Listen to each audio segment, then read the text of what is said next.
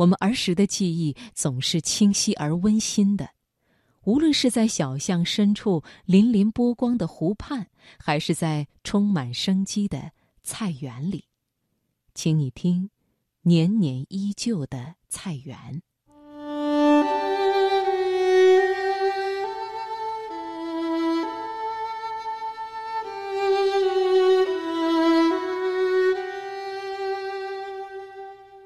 外祖母家有一片很大很大的菜园，春天一到，最先种上的是菠菜、生菜和白菜，之后种香菜、水萝卜和土豆，再之后种那些爬腕的植物，豆角、倭瓜、黄瓜等。当然，如果弄到茄子秧、柿子秧、辣椒秧，它们也一定会被恰到好处地栽种在园子里。那时候，菜园中的蔬菜品种可就丰富多了。外祖母对外祖父说：“你去给园子除除草。”我便跟着外祖父到园子中除草。外祖父对外祖母说：“你去园子里给我弄点葱来蘸酱。”我便跟着外祖母到园子中拔葱。我常常在帮助外祖父除草的时候，将苗也除了下来；我也往往在帮外祖母拔葱的时候，将葱根断在土里。我总是帮倒忙，但他们从不责备我。我是太爱菜园了。菜园中不总种菜，也种花儿，花儿种在边边角角的地方，有步步高、烟粉豆。地瓜花、爬山虎，当然种的最多的要数扫帚梅了。只要花一开，蜜蜂和蝴蝶就来了。绿油油的菜地，衬托着紫白红黄的花朵，看上去美极了。如果看厌了菜园的景致，当然还可以走出园子到自留地去。自留地的面积可要比菜园大多了。它大多种苞谷和麦子，我喜欢啃青苞谷吃，那滋味甜丝丝的，感觉是在吃糖，可又比糖的味道柔和多了。而我喜欢麦子，并不喜欢它的果实，我喜欢麦芒，那些像胡茬子一样的麦芒可以用来挠痒痒。太阳刚下山了，菜园中还散发着阳光留下的余温。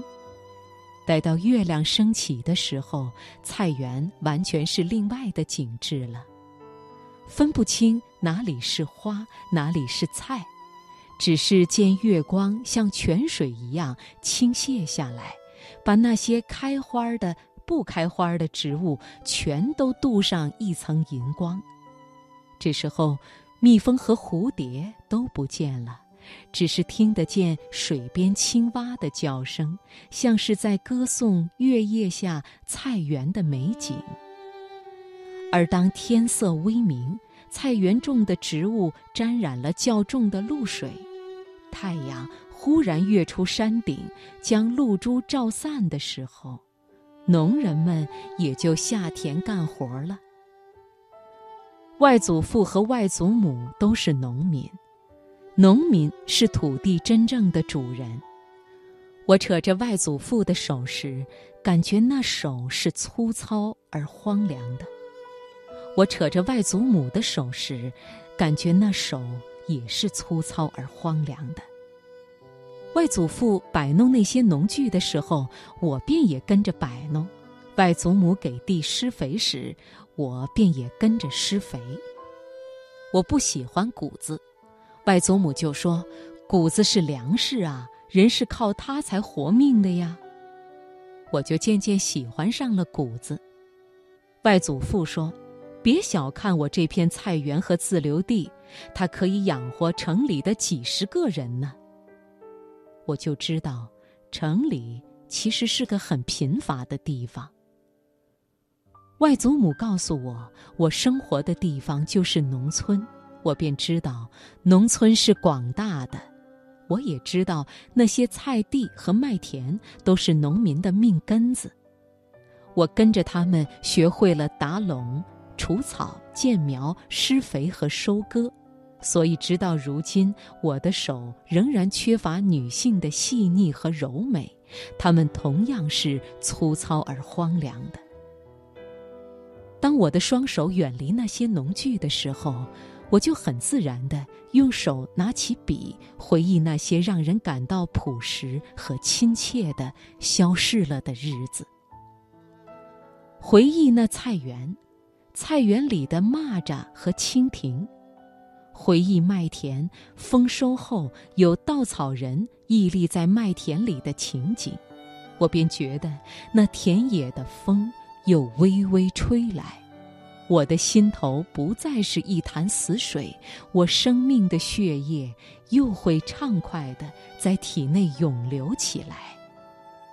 当我坐在城市的咖啡厅里，听着那些饱食终日的人发着空虚的牢骚，我便会想到外祖父劳累一天后吃罢晚饭，沿着菜园散步的情景。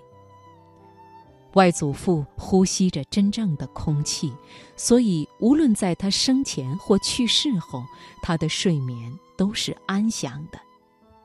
如今。他在他种过黄豆和玉米的土地上安息了。外祖母依然健在，他仍然用他粗糙而荒凉的手忙碌在菜园里。外祖母种的菜，外祖父如今是吃不到了，就由他的儿孙来吃。而到了他的儿孙也吃不到了的时候，外祖母肯定早就不在人间了。而菜园总要有人种下去，人一代代的老去，菜园却永远不老。冬天来了的时候，菜园就被雪覆盖了，那些好看的蚂蚱和蜻蜓不见了，那些花儿和碧绿的菜蔬也都不在了。白雪覆盖着生长过茂盛植物的土地。白雪同样覆盖着为耕种这些植物而死去了的人的灵魂，那些寂寞而宽厚的依附着土地的灵魂。我的手是粗糙而荒凉的，我的文字是粗糙而荒凉的。